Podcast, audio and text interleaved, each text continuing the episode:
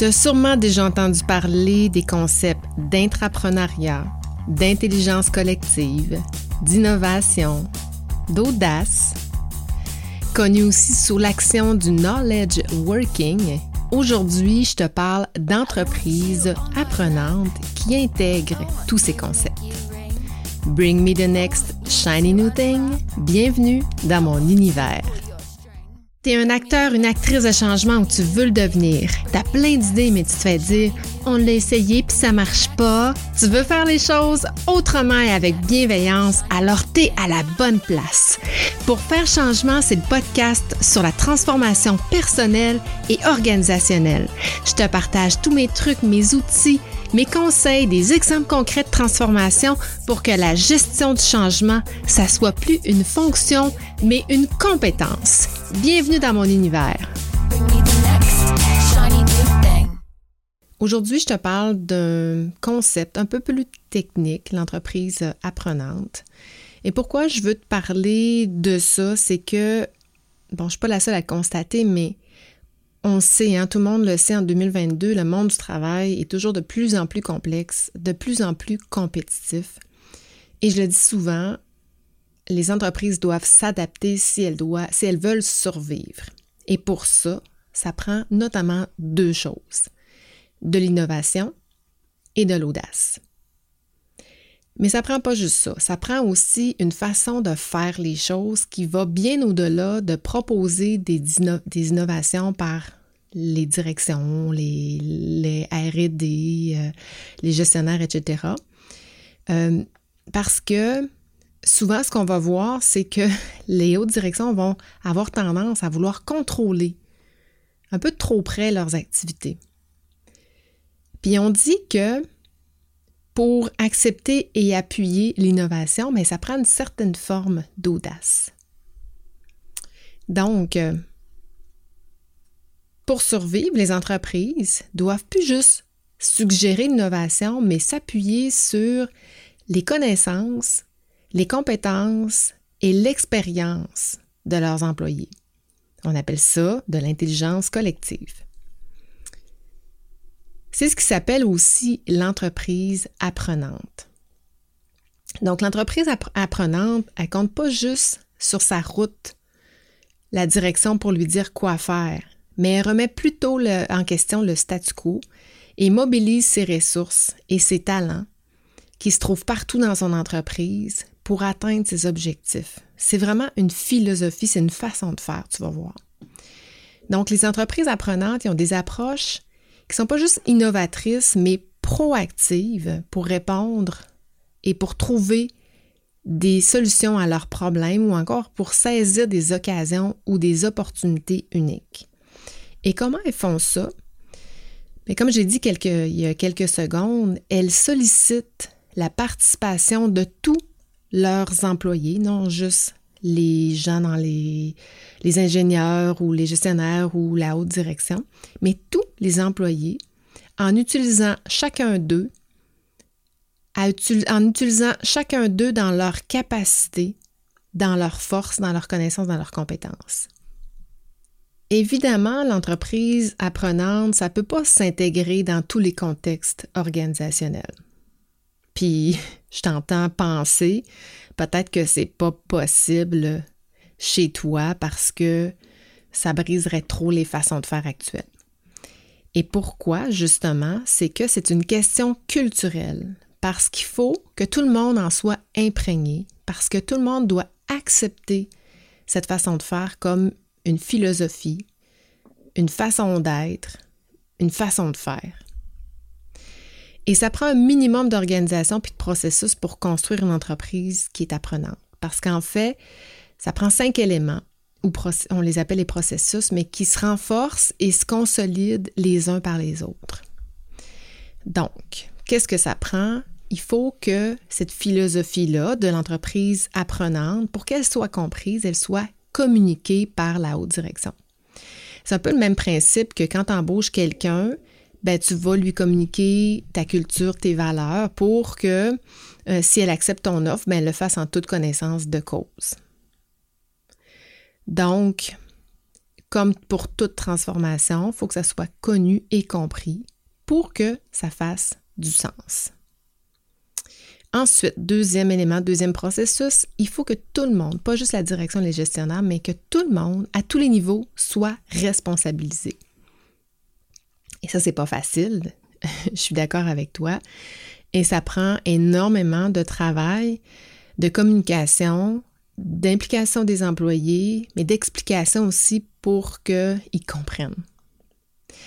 Et dans ces modèles d'entreprise apprenantes, c'est la somme, comme je disais tout à l'heure, de toutes les connaissances, les compétences et l'expérience de tout le monde qui doit être mise à contribution. Donc, évidemment, tout le monde doit se sentir en confiance pour pouvoir mettre à contribution tout leur cumul de connaissances, expériences et de compétences. Donc, pour ce faire et en troisième euh, lieu, il faut aussi aborder, il faut augmenter les connaissances, les compétences et l'expérience de chacun. Donc, tu comprends que l'entreprise doit avoir un bon processus de développement des compétences. En quatrième lieu, ou le quatrième processus, il faut recueillir et intégrer pas juste les informations à l'intérieur de l'entreprise, mais ce qui provient de l'extérieur de l'entreprise. Parce que l'écosystème d'une entreprise, c'est pas seulement à l'intérieur, mais aussi à l'extérieur. Ce qui veut dire qu'on doit connaître ce qui se passe à l'extérieur, ce qu'on appelle notamment faire de la vigie. Et le cinquième élément que je trouve vraiment important et que dans le day-to-day on oublie ou on refuse parce que ça nous sort de notre zone de confort, c'est de remettre en question le statu quo tout le temps. Il n'y a pas de statu quo possible et encourager la créativité. Et en gestion de changement, ce qui est difficile, c'est le rythme, c'est le dynamisme du changement constant qui est dur à suivre. Donc là, on est un peu dans ce contexte-là de toujours remettre en question le statu quo. Donc, il faut encourager la créativité, l'apprentissage à tous les niveaux. En fait, il faut apprendre à apprendre. Il faut, au-delà du savoir-faire, il faut savoir faire savoir savoir faire savoir. Et il faut savoir faire être. oui, oui, je pense que je me perds un peu, mais ou je te perds, mais je redis ça. Au-delà du savoir-faire, il faut savoir faire savoir. Et il faut savoir faire être. Là, je pense que je vais profiter cette dernière phrase-là parce que je pense que je me suis je me suis euh, laissée aller euh, dans ma créativité euh, des mots. Mais on n'est plus juste dans le savoir, savoir-faire, savoir-être. Il faut que je, t'aide à, être. Il faut que je t'aide à faire. Je t'aide à faire. Il faut que je t'aide à savoir. Tu comprends un peu là où je veux t'amener? Parce qu'en fait, les entreprises apprenantes, elles répondent aux problèmes auxquels elles font face de manière systématique plutôt qu'en fonction de leurs habitudes.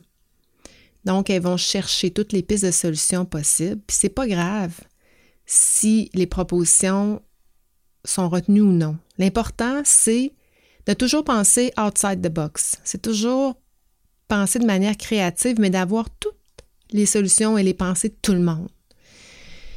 Et comme elle remet en question le statu quo, ben, les entreprises apprenantes expérimentent toujours des nouvelles façons de faire.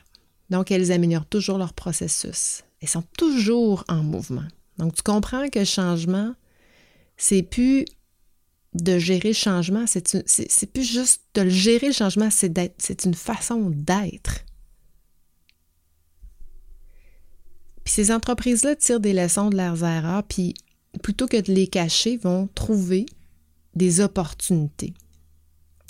Je ne sais pas toi, mais moi, j'ai tellement vu à travers les formations, l'accompagnement, euh, ma consultation, j'ai tellement vu d'entreprises de culture où l'erreur était cachée parce que l'erreur était euh, euh, punie.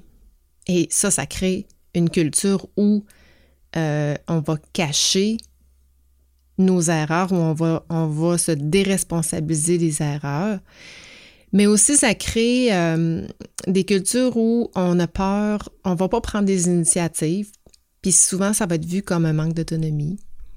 Hein, on dit, ben, il n'est pas autonome, moi, mais c'est parce qu'il a déjà fait des erreurs puis il s'est fait taper sa tête. Fait qu'évidemment, il prend plus d'initiative. Il laisse les autres décider pour lui. C'est des cultures où les gens ne travaillent pas non plus en équipe. Parce que, un, ils veulent pas montrer aux autres ce qu'ils savent, mais ils veulent pas montrer aux autres leurs leur failles non plus. Les entreprises euh, apprenantes cherchent aussi activement à apprendre des autres. Puis ça, ça veut dire de tout le monde dans l'entreprise. Le journalier, l'ingénieur, le directeur, le président. Mais non seulement ils veulent apprendre de tout le monde dans l'entreprise, mais de toutes les parties prenantes qui font partie de leur écosystème. Et finalement, ces entreprises-là savent transférer les connaissances, encourager les discussions puis le partage. Donc, euh, il y a une auteure qui s'appelle Rosa Beth Mose Cantor qui résume ça à, j'aime beaucoup cette phrase-là, la créativité dans une entreprise est alimentée par l'interconnexion de ses parties prenantes internes et externes. Et il faut multiplier les occasions d'être en contact avec le travail des autres en prenant connaissance des besoins exprimés par les employés et la clientèle et en discutant de manière ouverte des enjeux soulevés. Donc, elle propose une méthode qui s'appelle la fécondation croisée, qui consiste à donner à chaque personne qui travaille dans l'entreprise la possibilité de prendre connaissance des besoins et des ressources disponibles dans les autres secteurs ou dans les autres départements de l'entreprise. Mais pour ça, il faut favoriser les échanges extérieurs de l'entreprise pour aller chercher du nouveau savoir. Qu'est-ce qui se fait ailleurs? Pour rentrer en contact avec des nouvelles idées, des nouvelles méthodes, des nouveaux savoirs, des nouvelles façons de faire qui sont différents des nôtres. Par exemple, euh, par de la formation, par des colloques, par des groupes de développement, et aussi, un que euh, j'ai euh, expérimenté moi-même et que je trouvais qui était vraiment bénéfique pour les entreprises, c'est par la visite des autres entreprises. Puis ça me fait réaliser que pour que les autres parties prenantes soient généreuses avec toi, par exemple que ce soit tes compétiteurs, tes partenaires, tes fournisseurs, ben il faut que tu sois généreux à ton tour, en retour. Puis là, tu as sûrement déjà rencontré ces deux types de personnes-là parce qu'il y a celles qui partagent leur savoir, leurs bonnes pratiques, les bonnes façons de faire, qui sont bienveillantes, généreuses, qui font pas de rétention d'informations.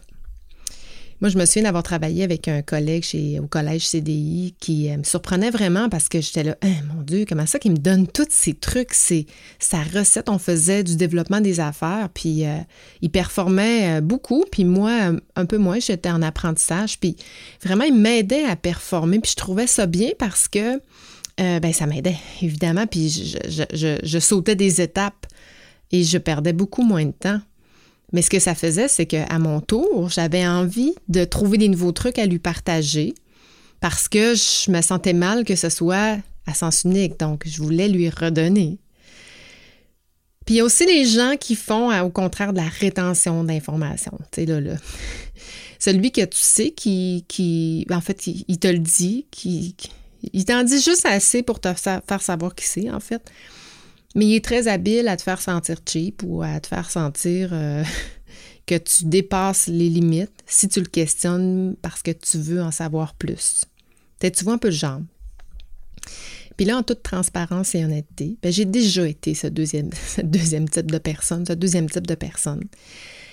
Et pourquoi? Parce qu'à l'époque, ça fait longtemps par exemple, je te rassure, à l'époque, je manquais de confiance. Puis je voulais que je voulais être meilleure que les autres gens. Je l'ai déjà dit, j'étais très compétitive, mais le fait d'avoir de l'information et une performance supérieure, ben, ça me donnait du pouvoir, de l'importance. Mais j'ai réalisé à un moment donné que ça m'isolait du reste du groupe et que je ne travaillais pas en collectivité, c'était à sens unique. Ça, c'est au début de ma carrière. Mais j'ai vraiment évolué depuis puis je me suis transformée parce que, tu sais, un peu dans la douleur, comme j'ai déjà aussi euh, euh, dit dans un épisode de, podcast, c'est qu'on se transforme quand on réalise que les effets de nos comportements sont néfastes sur nous, nous créent de la douleur. Donc, j'ai réalisé ça. Et euh, dans mon évolution, évidemment, je suis rendue ailleurs, mais moi, je vais au-delà de ça parce que comme tu sais, ma, mission, c'est de partager tout mon savoir, donc ma recette. Puis les gens me disent, mais pourquoi tu donnes ta recette? Tu n'as pas peur que tes compétiteurs te dépassent? Moi, je dis non, parce que dans un premier temps, quand je partage la nouvelle information, des nouvelles connaissances, ben, le temps que la personne se l'approprie, ben, moi, je suis rendue ailleurs.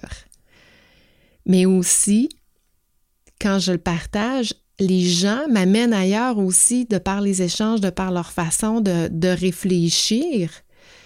Et ça me fait idéaliser, idéationner autrement. Donc, ça me fait voir un autre contexte, une autre perspective, une autre façon de voir les choses. Et ça m'amène ailleurs. Donc, c'est juste du donnant-donnant, c'est juste gagnant. Donc, c'est la même chose en entreprise. Les entreprises qui font de la rétention, qui ne se mêlent pas aux autres, qui sont, ils peuvent être performantes quand même, mais elles ne contribuent pas à faire un monde meilleur. Et euh, il y, a cette, euh, cet écosystème en mouvance dans lequel elles ne participent pas et qui va faire en sorte qu'on va créer, innover et qu'on va être ailleurs, autant pour nos individus, nos entreprises, mais aussi pour la société.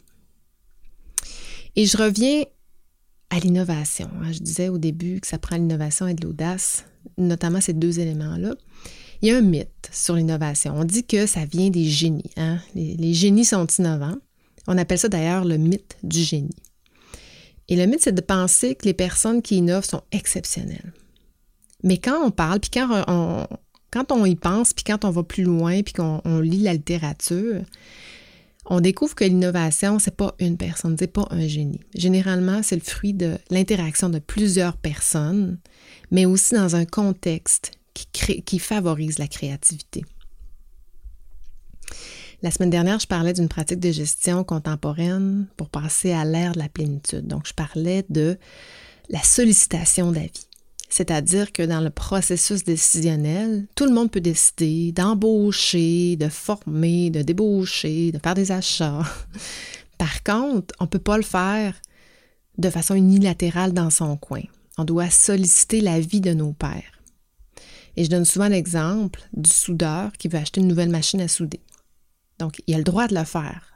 L'entreprise innovante, l'entreprise contemporaine lui permet de le faire même si la machine coûte 75 000 Il peut le faire en autant qu'il a parlé aux gens concernés, aux parties prenantes autour de la machine à souder. Donc, si les gens ne sont pas d'accord, il ne peut pas faire l'achat. Et si tous les parties prenantes sont d'accord, ben, et qu'on a considéré leur opinion, évidemment, ben, le soudeur peut acheter la machine à 75 000 donc, l'entreprise apprenante, c'est un peu le même principe parce que pour favoriser la créativité, il faut aussi accorder des budgets en ce sens. Il faut donner les moyens de créer. Sinon, les employés, évidemment, sont contraints. Puis je vais terminer avec ça, avec ce message sur la confiance et le contrôle. Parce que donner la liberté aux employés, notamment par lui donner le budget de faire des achats, ben c'est déstabilisant pour un dirigeant parce qu'il sorti de sa zone de confort, il est sorti de ses paradigmes. Maintenant, imagine que dans toute position, on puisse prendre ce genre de décision-là, mais que l'organisation est habituée. Penses-tu qu'une personne sensée, là, je veux dire, mais des gens non sensés, c'est 3 à 4% de la population. Donc, sur 100 personnes, tu en as 3, peut-être 4 fainéants qui ne seront pas capables de rentrer. Alors, tu es mieux de budgéter en conséquence et non d'aller à l'encontre des 96 autres qui, eux, peuvent rentrer là-dedans et prendre de bonnes décisions. Mais penses-tu que 96% des gens sensés ont envie de prendre des mauvaises décisions? Son jugement va prendre le dessus il va penser comme un dirigeant d'entreprise. En fait, il va penser comme si c'était son entreprise pour s'assurer que sa décision soit bonne pour l'entreprise et l'ensemble de la collectivité. Hein, c'est quand même ça, son honneur, c'est quand même sa réputation, c'est quand même son image, sa dignité. Puis j'imagine aussi que dans le type de décision, bon, prenons l'exemple de la, machine à souder à 75 000 ben, la personne censée qui a un jugement minimum va sûrement aller voir la personne qui détient le portefeuille. En fait, je pense. Bien oui, même, les dirigeants prennent des mauvaises décisions. Puis je pense sincèrement qu'il y a une opportunité dans toutes les erreurs, dans toutes les mauvaises décisions qu'on prend. Si ce n'est pas une opportunité de faire les choses autrement, mais c'est certainement une opportunité d'apprendre de nos erreurs. D'apprendre, puis de, ne plus jamais refaire cette chose-là, cette erreur-là, euh, cette, euh, cette, de, de, reprendre cette, cette décision-là. Et ça, on appelle ça de l'expérience. Et rappelle-toi ce que je disais en début d'épisode, que l'entreprise apprenante s'appuie sur toutes les connaissances, les compétences et les expériences de tous les employés. Donc, quand on pense plus haut, plus globalement, même si c'est une mauvaise décision aujourd'hui, mais ça va certainement transformer les décisions de demain. Donc, l'entreprise apprenante, c'est du mouvement, c'est dynamique, ça roule, c'est en continu. C'est attirant, c'est inspirant. Donc voilà. C'est ce que j'avais à dire aujourd'hui sur l'entreprise apprenante. J'espère que ça t'a plu, que ça t'a fait réfléchir, que ça t'a sorti de, tes, euh, de ta zone de confort, de tes paradigmes. Hein. C'est un peu ça le but aussi de, pour faire changement. Je veux te sortir de ta zone de confort pour justement arriver vers d'autres sommets. Si tu euh, ce genre de modèle d'entreprise, que ça te stimule d'apprendre sur des nouvelles pratiques de gestion plus contemporaines, ben, je t'invite à te procurer un module 1 et 2 de ma formation sur la méthode V pour une transformation vers un modèle de confiance. Donc, je te, jusqu'au 31 octobre prochain, je te les laisse pour un investissement de seulement 17 dollars. Tu as bien compris, seulement 17 dollars. Dans ces deux modules-là, je résume l'évolution des modèles contemporains euh, en termes de philosophie, des pratiques qu'elles mettent en œuvre, etc. Et sincèrement, si on ne commence pas à intégrer ces nouvelles, de, ces nouvelles façons de faire, là, ces nouvelles pratiques de gestion-là aujourd'hui, et je martèle là-dessus, c'est vraiment mon cheval de bataille. Bien, le problème de pénurie de main-d'œuvre qu'on vit aujourd'hui, c'est rien comparativement à ce qu'on va devenir. Parce que ce ne sera pas juste une accessibilité à la main-d'œuvre, ça va être une main-d'œuvre qui, qui désire ou non venir travailler chez nous. Parce que, rappelle-toi, les épisodes précédents où je parle des nouvelles générations, leurs besoins, ceux qui ont 13, 14 ans aujourd'hui, comment ils sont, c'est ça qu'il faut, qu'on soit prêt à leur offrir dans leurs besoins. Donc, euh, pour euh, les bases de la méthode V, tu vas retrouver l'information dans mes notes d'épisode. Sur ce, je te souhaite une très belle semaine. Je te dis à la semaine prochaine. Épisode que tu ne dois absolument pas manquer où je te parle de mon meilleur truc jamais partagé pour transformer une organisation. Sur ce, je te dis ciao ciao! shiny new